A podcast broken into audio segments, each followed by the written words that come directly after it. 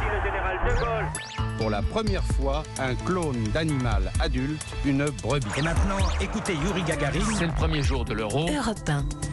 Nouveau générique pour euh, votre rendez-vous quotidien avec l'histoire, le jour où votre plongée quotidienne dans la boîte à souvenirs d'Europe 1. Bonjour Lord d'Autriche. Bonjour Dimitri, bonjour à tous. Un promis du théâtre aujourd'hui, il y a 350 ans, le 17 février 1673, nous quittait Molière, auteur, homme de théâtre, comédien lui-même. Molière est souvent cité en référence par de nombreux comédiens du XXe siècle et d'aujourd'hui. Oui, de Michel Bouquet à Francis Huster, de Jacques Weber à Fabrice Lucchini, Louis de Funès aussi a joué l'avare de Molière au cinéma.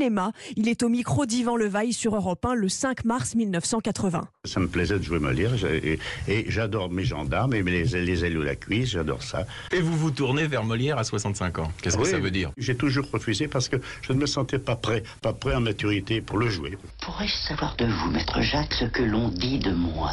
Je suis bien aise d'apprendre comment on parle de moi. Louis de Funès dans l'avare, film de Jean Giraud. La prose et les vers de Molière effraient les plus grands qu'il a été difficile pour Francis Blanche en 1961 d'apprendre le rôle de Tartuffe. J'ai eu énormément de mal parce que ça ne, ça ne restait pas. Ça passait à travers mon crâne comme l'eau d'un torrent à travers le tamis d'un chercheur d'or. Est-ce qu'il y a un passage plus particulier qui a été dur à apprendre, que vous pourriez me réciter Oui. L'humour de Francis Blanche. Ah, la force de Molière, Laure, c'est aussi, tient également au message politique, toujours habilement dissimulé derrière les répliques de, dans chacune de ses pièces. hein.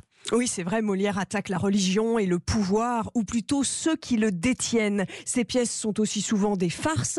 En 1972, sur Europe 1, l'acteur et metteur en scène Jean-Louis Barrault raconte comment a été créé le bourgeois gentilhomme trois siècles plus tôt au château de Chambord. Le bourgeois gentilhomme était une commande de divertissement avec une figure imposée qui était une cérémonie turque destinée à se moquer d'un diplomate turc qui avait un- vexé le roi Louis XIV. Et pour finir, je vous propose une belle leçon de théâtre avec le comédien Michel Galabru en 2011. Molière, il ne fait pas Monsieur André Avare, il fait l'avare, parce que nous avons tous été avares. Le tartuffe, vous voyez, c'est jamais un tartuffe, le misanthrope. C'est systématique. Pour attirer les gens, pour passionner les gens, il faut le montrer tel que nous sommes. Il faut qu'on se reconnaisse. Et oui, Molière, même 400 ans plus tard, c'est tellement nous. Voilà, là, Laure d'Autriche. Merci à vous pour ce bas de mémoire grâce aux archives sonores d'Europe 1. Je vous rappelle 8h15.